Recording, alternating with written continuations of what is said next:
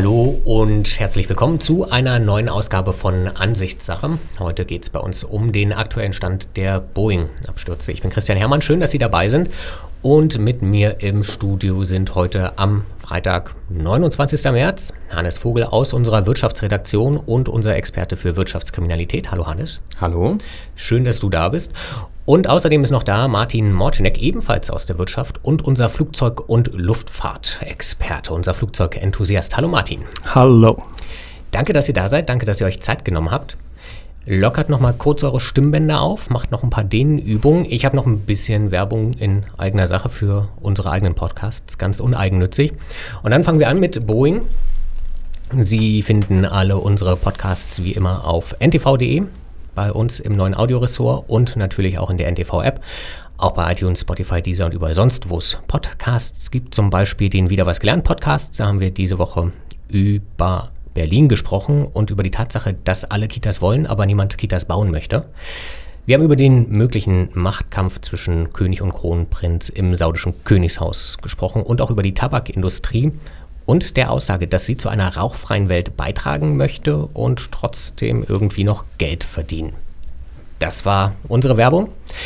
Jetzt kommt die Kür. Wir wollen über den aktuellen Stand der Boeing-Abstürze sprechen und alles mal so ein bisschen einordnen, wo wir stehen, weil sich in den letzten Wochen ja dann doch, das ist bei Abstürzen muss man ja mal vorsichtig sein, es wird viel spekuliert, es wird auch häufig viel falsch spekuliert. Und jetzt hat sich ja aber so ein bisschen ein Bild zusammengesetzt, das wir erklären und einordnen wollen und dann nochmal so gucken wollen, wo ist wann etwas schiefgelaufen, und wie ist es dann tatsächlich zu zwei Abstürzen in fünf Monaten mit 346 toten Menschen gekommen? Und dann ist jetzt der aktuelle Stand von dieser Woche, dass wir mehrere Ermittlungen haben, unter anderem vom FBI. Wir hatten diese Woche eine Anhörung im US-Kongress. Wir haben die erste Klage von Angehörigen in den USA. Das sind Angehörige des Absturzes in Äthiopien. Gibt noch gleichzeitig viele Klagen gegen den Absturz in oder zum Absturz in Indonesien.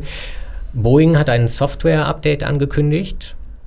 Und eine, auch schon vorgestellt. Und auch schon vorgestellt, um das Problem, über das wir gleich noch sprechen werden, zu beheben. Gleichzeitig auch eine zusätzliche Alarmfunktion, die die Piloten auf diesen Softwarefehler, falls er dann doch wieder auftritt, hinweisen soll. Und auch noch angekündigt, dass Piloten jetzt doch ein zusätzliches Flugtraining absolvieren sollten, wenn sie die neuen Boeing 737 MAX 8 fliegen wollen die aber immer noch alle weltweit auf dem Boden sind, wenn sie nicht gerade im Leerflug teilweise um die Welt mhm. geflogen werden. Korrigiert mich, wenn ich da irgendwas gerade falsch gesagt habe. Nee, das ist okay. Stimmt so. Dann haben wir den aktuellen Stand ja schon mal zusammengefasst. Teil 1 erledigt. Das ist ein relativ großes Wollknäuel, an dem wir jetzt, glaube ich, einfach mal irgendwie anfangen, an den Schnüren zu ziehen und das so ein bisschen zu entpacken und auszurollen. Und ich glaube, es ist ganz sinnvoll, wenn wir einfach anfangen mit dem Flugzeug an sich, weil das ist ja schließlich auch das, was abgestürzt ist. Und man jetzt zumindest sagen kann, da ist offensichtlich softwaremäßig definitiv etwas falsch gelaufen, weil sonst würde Boeing ja nicht Software-Updates ankündigen. Und Martin, du als größter Kenner von uns im Flugzeugbereich, erklär doch einmal bitte, was diese Software macht und was da falsch gelaufen ist nach dem aktuellen Kenntnisstand. Ja, gut, da muss man erstmal ähm, zusammenfassend sagen, es sind zwei äh, getrennte Ereignisse, die an gewissen Stellen Parallelen aufweisen. Der Absturz im Herbst bei Lion Air, da sind die Ermittlungen ja relativ weit, aber es gibt noch keinen abschließenden ähm, mhm. offiziellen Ermittlerbericht zur Flugunfallursache. Man muss auf jeden Fall, äh, was schon erkennbar ist, es gab auf jeden Fall ein sehr auffälliges Flugverhalten kurz nach dem Start.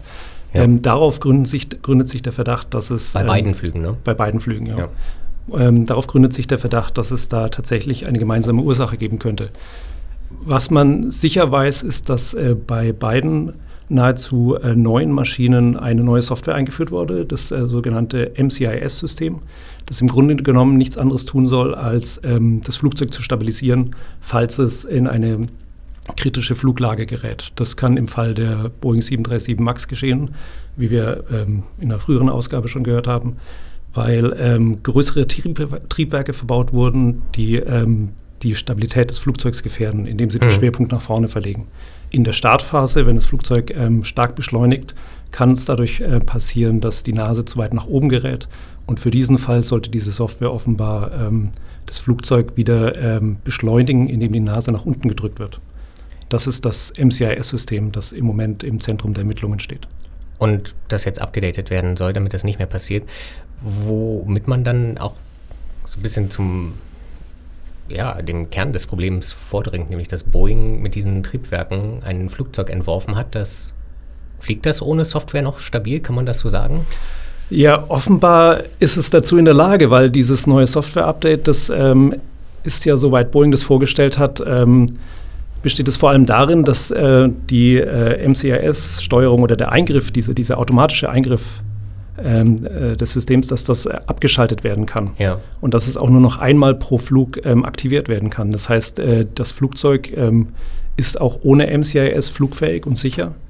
Die Frage ist nur, wenn es äh, abgeschaltet werden kann, mhm. warum war es dann überhaupt notwendig? Genau, das wäre ja die Frage, wenn, wenn du die Software eigentlich gar nicht brauchst, warum ist sie denn da? Und ich naja, also wenn ich da mal einhaken darf, die Vorstellung bei Boeing war ja, ähm, dass dieses MCAS, wenn man das mal so grob übersetzen kann, mit so einem Manövrierfähigkeitsverbesserungssystem, das heißt das ja quasi mhm. übersetzt sehr, sehr kompliziert, dass dieses System nur in dem extrem unwahrscheinlichen Fall eingreifen sollte, dass die Nase des Flugzeugs zu stark steigt, eben zum Beispiel beim Start.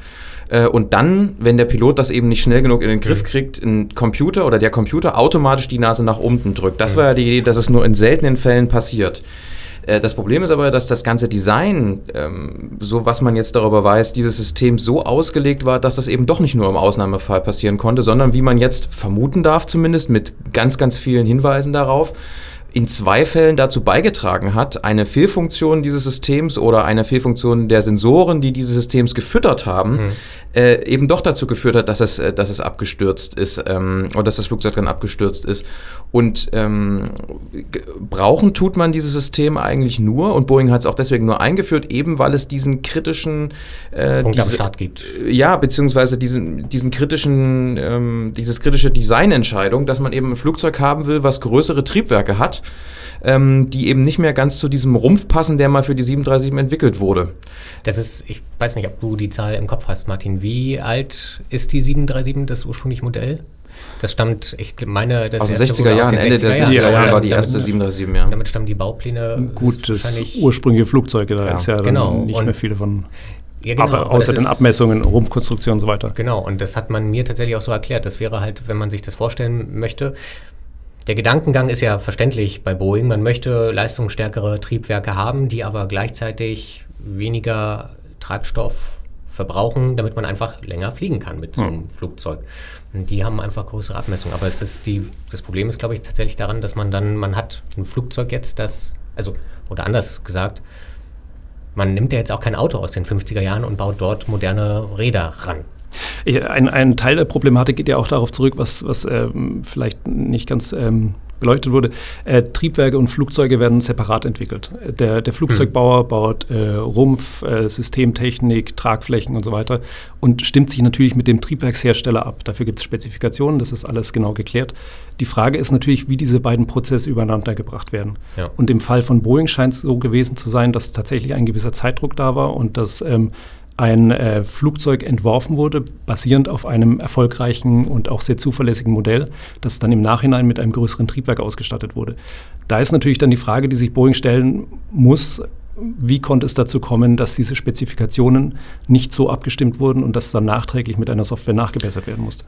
Darf ich da auch nochmal ja. meinen Senf sozusagen dazugeben? Äh, also ich würde den Blick gerne nochmal äh, lenken auf die größeren wirtschaftlichen Zusammenhänge, die bei der Entwicklung dieses Flugzeugs offenbar eine Rolle gespielt haben, weil man die nicht trennen kann von, diesem, von dieser Frage der Software. Also der Hergang, so wie er in amerikanischen Medien berichtet wurde, ähm, ist ganz offensichtlich gewesen. Die, die 737 MAX-Reihe ist 2011 angekündigt worden, kurz nachdem Airbus, der größte Rivale von Boeing, gesagt hat, wir entwickeln auch ein neues Flugzeug, das ist viel kostensparender, spritsparender, der A320 Neo. Boeing geriet ins Hintertreffen, ähm, hat offensichtlich äh, die Angst gehabt, dass es bei größeren Aufträgen ausgestochen wird und hat dann unter relativ hohem Kosten- und Zeitdruck diese MAX-Reihe entwickelt Und die entscheidende äh, Entscheidung, die oder die, die wichtigste Entscheidung, die dabei getroffen wurde, ist eben aus Zeitgründen nicht ein Flugzeug komplett neu zu entwickeln, wo man genau das machen könnte, was, was Martin jetzt gesagt hat, nämlich Triebwerke und Rumpf völlig aufeinander abzustimmen, sondern man hat gesagt, okay, wir müssen schnell äh, sein, wir nehmen einfach den 737-Rumpf und proppen da sozusagen diese besseren Triebwerke ja. drauf, damit wir es mit der A320 Neo aus aufnehmen können. Dadurch hat man das Designproblem gehabt, dass die Triebwerke weiter nach vorne mussten unter den Flügeln, weil die größer waren. Und entsprechend entwickelt sich die oder verändert sich die aerodynamische Eigenschaft des Flugzeuges, dass es eben nicht mehr so stabil fliegt wie die 737 vorher mit den kleineren Triebwerken. Und jetzt mhm. kommt's. Ähm, und um das auszugleichen, hat man dann eine Software entwickelt, die eben im Fall eines katastrophalen ähm, Strömungsabrisses, wenn die Nase zu steil steigt durch diese neuen Triebwerke, eingreift und die Nase wieder nach unten drückt. Also um es mhm. mal auf den Punkt zu bringen, diese Software, die dort geschrieben wurde, die im Notfall eingreifen soll, die war sowas wie das Pflaster, was man auf das wirtschaftliche Problem geklebt hat, nämlich wir müssen unter Zeitdruck schnell ein Flugzeug entwickeln und deswegen nehmen wir größere Triebwerke, die würde ich jetzt mal äh, sagen, etwas äh, flapsig, nicht ganz zu dem Rumpf vielleicht äh, passen, ähm, den man unbedingt dafür nehmen will. Also der wirtschaftliche Druck hm, bei der Entwicklung ist das Entscheidende und die Software war nur die technische Lösung, die technische Antwort auf dieses wirtschaftliche Problem, vor dem Boeing stand. Nun, nun, muss man dazu sagen, dass ja wirtschaftlicher Druck und auch Zeitdruck im Flugzeugbau ja nichts Neues ist. Was, was tatsächlich neu ist, dass man hier eine, eine Insellösung nachträglich eingebaut hat, die äh, offenbar nicht äh, gut durchdacht war oder die nicht zu dem Gesamtkonzept gepasst hat. Und da hätte man sich dann eine Luftfahrtaufsichtsbehörde, eine Zulassungsbehörde gewünscht, die genau hinguckt mit also, ihren Experten und diesen Makel, diese Insellösung erkennt und sagt, so geht das nicht. Also bevor, bevor wir zur Rolle der Aufsicht kommen, kann ich noch mal vielleicht was beisteuern. Also weil ich habe mir das die Woche wirklich, äh, wirklich äh, genau angeguckt. Also es gibt Berichte in der New York Times zum Beispiel, äh, die eben gesprochen hat mit an der Entwicklung beteiligten mhm. Ingenieuren, ähm, die eben sich in der, in der Zeitung auch zitieren lassen und sagen, der Zeitplan war extrem äh, komprimiert. Es hieß Go, Go, Go. Technische Entwürfe hätten doppelt so mhm. schnell mhm. fertig sein sollen wie normal. Martin hat natürlich recht, da ist immer ein Zeitdruck drin in der Entwicklung solcher hochkomplexen Dinge. Aber der Ingenieur, einer der Ingenieure, der wirklich damit betraut war, der hat sich sogar namentlich zitieren lassen, der das Cockpit entworfen hat, der hat gesagt, ähm, also sowas hat es vorher noch nicht gegeben, vor allen Dingen nicht die Vorgabe, die Boeing uns gegeben hat, dass bei der Entwicklung dieses Flugzeuges keine Designänderungen vorkommen dürfen, die, und das ist das Entscheidende, dazu führen, dass die Piloten, die diese Flugzeuge später fliegen ja. müssen, nochmal neu trainieren müssen. Das hat er wörtlich gesagt in der Zeitung, hat sich namentlich zitieren lassen und hat gesagt, das gab es so vorher nicht. Und das deutet darauf hin, dass da schon was sehr Außergewöhnliches passiert ist. Boeing wollte diese Flieger schnell an den Markt bringen als Konkurrenz zu Airbus, als Antwort zu Airbus und hat dabei, genau wie Martin gesagt hat, offensichtlich ein System entworfen, ähm, was nicht so funktioniert hat, wie es hätte funktionieren sollen und was jetzt sehr wahrscheinlich, ich glaube, das kann man wirklich sagen, mitverantwortlich oder sogar verantwortlich für diese Abstürze ist. Und insofern ist die Frage hier, was hat Boeing für eine Verantwortung für diese Abstürze? Es hat ja zumindest ein System entworfen und dann auch den Airlines angeboten, wo Sicherheitsoptionen und Warnleuchten optional waren. Das ist ja, das nächste, das ist ja das nächste. Daran sieht man ja auch den wirtschaftlichen Druck. Ja. Genau wie du sagst, es gibt so eine Warnleuchte, äh, dieses, dieses, dieser, ich nenne es mal Sinkflug-Autopilot. Das ist ja dieser MCAS letztlich, ja. Also der in einem, äh, wenn das Flugzeug zu steil steigt, die Nase nach unten drückt automatisch. Der wurde nur in dem ursprünglichen Design gefüttert von einem ähm, Flugwinkelsensor, obwohl es eigentlich zwei an jedem Flugzeug gibt. Und trotzdem hat Boeing das so designt, dass ein Sensor reicht, um dieses System auszulösen. Ja. Und, und also wo man sagen muss, das ist eigentlich jedem klar, in, im Falle einer Fehlfunktion dieses einen Sensors kann das zu einer katastrophalen Fehlfunktion eben des gesamten Systems führen. Und die Indizien, dass genau das bei dem Absturz in Indonesien passiert sind, sind überwältigend. Weil äh, der vorläufige zumindest Absturzbericht sagt, dieser Flugsensor, dieser Flugwinkelsensor, Angle of Attack Sensor heißt der auf Englisch, also Anstellwinkelsensor, der war schlecht gewartet. Und es gibt den Hinweis darauf, auch aus den äh, Blackbox-Daten, dass die Piloten mehr als, ich glaube, fast zwei Dutzend Mal versucht haben, die Maschine wieder nach oben zu ziehen, nachdem dieses MCAS die, die äh, immer hat. wieder nach ja. unten gedrückt hat. Also da kann man nicht, da kann man eigentlich schon Gut, da lehne ich mich jetzt aus dem Fenster, klar, und das Ende muss man abwarten der Ermittlung, aber das sind schon extrem äh, deutliche Hinweise, dass das ja. damit was zu tun hat. Ja. Und das ist auch der Punkt, der, wo, wo es fürs Management von Boeing interessant wird, oder was heißt interessant, äh, juristisch bedrohlich oder ja. juristisch kritisch. Äh, wenn es sich tatsächlich so darstellt, dass es einen hohen wirtschaftlichen Druck gab, dann hat irgendjemand hat die Entscheidung getroffen, dass dieses Flugzeug trotzdem in dieser Form auf den Markt kommt, inklusive des Verkaufsarguments, dass die Piloten nicht neu geschult werden müssen, was wird, äh, nicht unwesentlich war für die über 5000 Bestellungen. Du äh, kennst den Zulassungsprozess besser als ich. Das, ist das eine Sache, die sich normalerweise, die, es gibt ja Testflüge mit solchen Maschinen. Jetzt ist dieser Fall mindestens zweimal anscheinend aufgetreten innerhalb von fünf Monaten. Jetzt weiß man nicht, wie hoch die Wahrscheinlichkeit ist, dass er bei einem Testflug auftritt. Ja, sowas lässt sich natürlich schwer berechnen, aber es ist, ähm, das ist ja der, der, nächste ungewöhnliche Punkt an diesen ganzen, an diesen beiden Vorgängen. Ähm, alle kritischen Systeme in der Luftfahrt sind mindestens doppelt ausgelegt. Das ist hm. das Prinzip der Redundanz. Das äh, ist Einfach, auch in anderen sicherheitskritischen Bereichen wenn ein so. System ausfällt, dass man ja. immer ein Backup-System ja. hat. Ne? Ähm, eine, eine, Software, die sich allein auf einen Sensor stützt oder schon nur, nur auf zwei Sensoren, ist, ähm, ist eine gefährliche Sache. Das, äh, deswegen ist Funkverkehr ist teilweise vierfach redundant ausgelegt. Äh, das ist ja sogar im Lkw-Bau so, dass Bremsen vierfach redundant ausgelegt mhm. sind. Die Frage, warum das äh, so gelöst werden so gelöst wurde, lässt sich eigentlich jetzt, na gut, da muss man den, den, Bericht abwarten und die Ermittlungen abwarten. Aber da, da ist irgendwo die Entscheidung gefallen, dass das Flugzeug so auf den Markt kommt. Genau, was ja aber äh, nur eine Seite der Medaille ist, nämlich dass Boeing sagt, wir machen das so.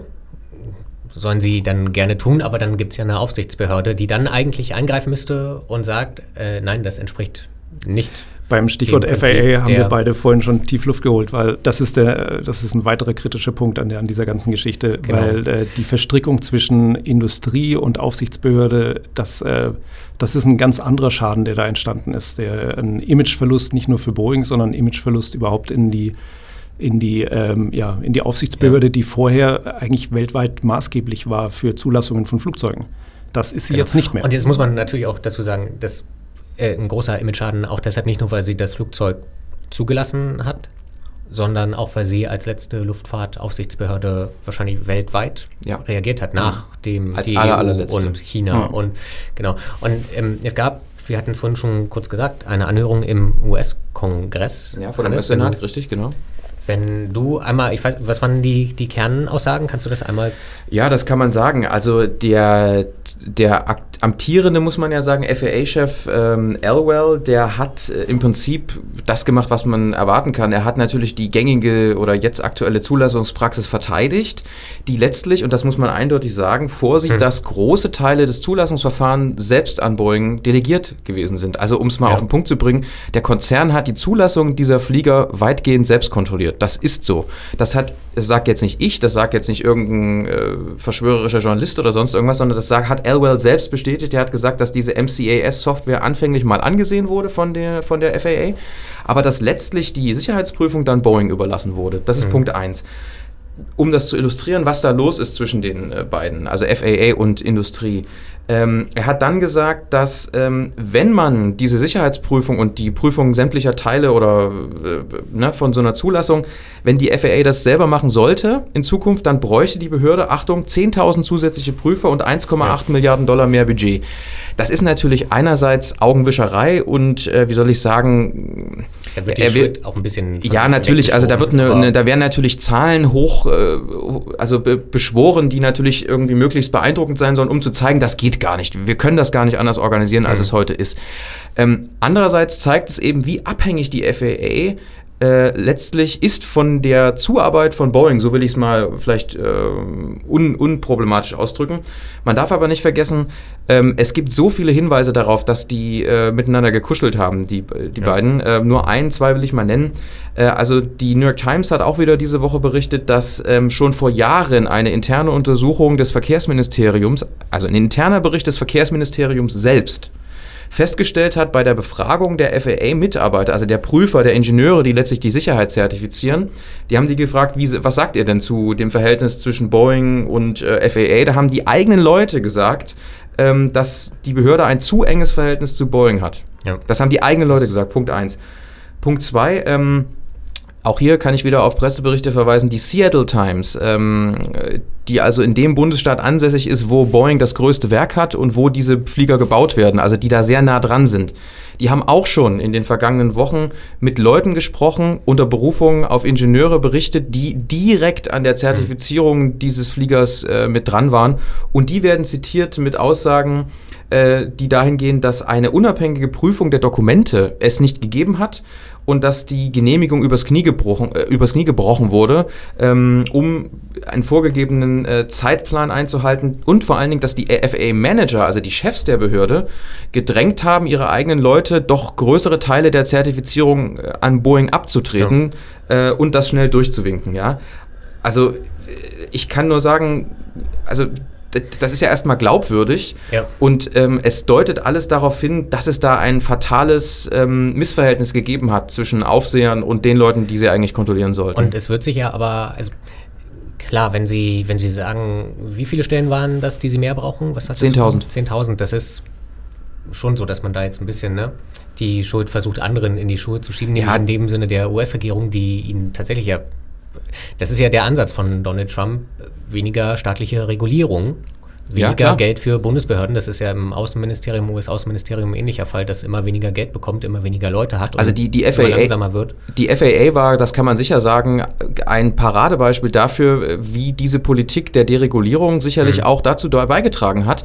Fairerweise muss man sagen, das hat nicht Donald Trump erfunden, denn das Gesetz, äh, was sozusagen vorsieht, dass die FAA immer weitere Teile ihrer Prüfung letztlich an den Konzern selber abgeben äh, kann, der, der geprüft werden soll, mhm. das ist schon unter Obama äh, erlassen erlassen worden. Also Trump hat das nicht erfunden, aber er hat es sicherlich verschlimmert. Bestes Beispiel wieder, der, der FAA-Chef selber, Daniel Elwell, der ist seit Anfang 2018 nur kommissarisch im Amt. Also der ist eigentlich gar nicht der vom Senat bestätigte, äh, für fünf Jahre benannte oder ernannte Chef dieser F Flugaufsicht, sondern den hat Trump kommissarisch ernannt, weil er auf Deutsch gesagt noch gar niemand anders gefunden hatte. Und erst eine Woche nach dem zweiten Absturz äh, jetzt in Äthiopien hat äh, das heiße, äh, das heiße Haus, sehr gut, äh, das Weiße Haus ähm, auf einmal plötzlich äh, sehr hastig äh, einen neuen Chef nominiert, ja, der noch vom Senat bestätigt werden muss, weil sie ganz offensichtlich gemerkt haben, oh Mist, das ja. könnte vielleicht nicht so gut ankommen, dass da anderthalb Jahre jemand das Ganze kommissarisch geführt hat, während dieser Mist da passiert ist. Ja. Und Boeing hat das Problem und dann alle Leute, die mit einer 737 MAX 8 demnächst, weil irgendwann wird das Flugzeug wahrscheinlich wieder fliegen, fliegen werden. Ein Softwareproblem, das kann man lösen. Das kennt man von dem Rechner, den man zu Hause hat, vom Smartphone. Jetzt wünscht man sich keinen Bug oder keinen, keinen Softwarefehler in einem Flugzeug, da gehört er einfach nicht hin. Wenn das tatsächlich jetzt so ein Problem ist mit den Triebwerken, dann, dann das wird also wenn man das Flugzeug komplett neu designen muss, weil abschließend festgestellt wird, das funktioniert so nicht, dann wird das auf jeden Fall ein sehr teurer und langwieriger Prozess für Boeing. Ähm, ähm, aber da, kann, da kann ich einhängen, ein langwieriger Prozess wird es ohnehin, weil ähm, selbst wenn jetzt äh, die Softwareaktualisierung vorliegt mhm. und ähm, die US-Luftfahrtbehörde FAA die, die Freigabe erteilen würde, dann äh, stehen ja noch die Freigaben der anderen Luftfahrtbehörden aus. Und ja. da wird niemand in Europa oder China sich darauf verlassen, was die FAA sagt. Und dann haben wir, wir haben es vorhin auch schon kurz erwähnt, wir haben jetzt die, wie erwartbar, die ersten Klagen. Und zwar auch in den USA. Das wird dann auch wieder langwierige Prozesse geben, die je nachdem, wie es dann ausschaut, sehr teuer werden können. Also wir hatten vorhin schon mal darüber gesprochen, Hannes, deine, wie, deine sehr passende Beschreibung der Situation war, dass es der Dieselskandal der US-Luftfahrt in diese Richtung ging. Das, ne? Ja, also so, so würde ich das nennen. Äh, einfach deswegen, nicht nur wegen der potenziellen Schäden. Also man, man muss ja sagen, man kann ja die, die, die politische und wirtschaftliche Bedeutung von Boeing darf man ja einfach, mhm. die, die ist ja gigantisch, die kann man gar nicht genug betonen. Also es ist der größte industrielle Exporteur der USA. Es 100, ist eines der Vorzeigeunternehmen. Ja, 150.000 Mitarbeiter, 100 Milliarden Dollar Umsatz, 10 Milliarden Dollar Gewinn, die bauen weltweit anerkannt bekannt. Richtig, die bauen fürs Pentagon äh, die, die, die Apaches zum Beispiel, diese, die Tanker bauen die, ich meine auch die FA äh, 18 Super Hornet, die also die, die, Flugzeugträger, Flugzeuge der USA letztlich. Mit SpaceX die Raketen, die die Astronauten wieder Da hängen Millionen von Jobs in der Zulieferindustrie ab. Also man kann die wirtschaftliche Bedeutung dieses Konzerns gar nicht genug betonen und mhm. der Schaden, der da potenziell entstehen kann, den auch nicht. Er ist allerdings schwer abzuschätzen. Also es ist ja so, äh, Boeing hat 5000 Bestellungen für diese Flieger vorliegen. Der mittlere Listenpreis kann man sagen, vielleicht 100 Millionen Dollar. Ja, grob. Also wir reden über 500 Milliarden Dollar Umsatz in den nächsten mhm. paar Jahren. Die bauen etwa 50 737, sagen sie selber, in diesem Werk äh, pro Monat. Wenn man das mal überschlägt, sind das 100 Monate, die die da quasi diese Dinger bauen könnten. Grob überschlagen sind das, ist das Auftragsvolumen für acht Jahre. Also wenn das jetzt wegbrechen würde, wäre das fatal. So, jetzt ist natürlich so, das wird nicht von heute auf morgen wegbrechen. Denn die kann auch gar nicht wegbrechen, weil die internationale Luftfahrt boomt und wer soll die Flugzeuge sonst Ja, also es gibt ja im Prinzip nur zwei Konzerne weltweit, die die, die, die Dinger bauen, genau. Mhm. Nämlich Boeing und Airbus. Das heißt, äh, äh, also dass diese, dass diese 500 Milliarden jetzt für Boeing wegbrechen, das ist unrealistisch. Aber was ich für realistisch halte, was Martin ja gerade schon sagte, ist, es wird eine ganze Weile dauern, bis diese Flieger wieder abheben dürfen, weil man sehr kritisch die Aufseher gerade in Europa und anderen Ländern, die eben nicht so abhängig von Boeing sind, weil es nicht ihre eigene Firma ist, die werden sehr kritisch das prüfen. Ähm, es gibt ja schon die ersten äh, ähm, Airlines, die auch deswegen ihre Gewinnprognosen gekappt haben. Also TUI hat, glaube ich, heute gesagt, mhm. dass sie ähm, ihre G Gewinnerwartungen zurückfahren, weil die Flieger, die sie jetzt eigentlich einsetzen wollten, am Boden sind, die 737 MAX.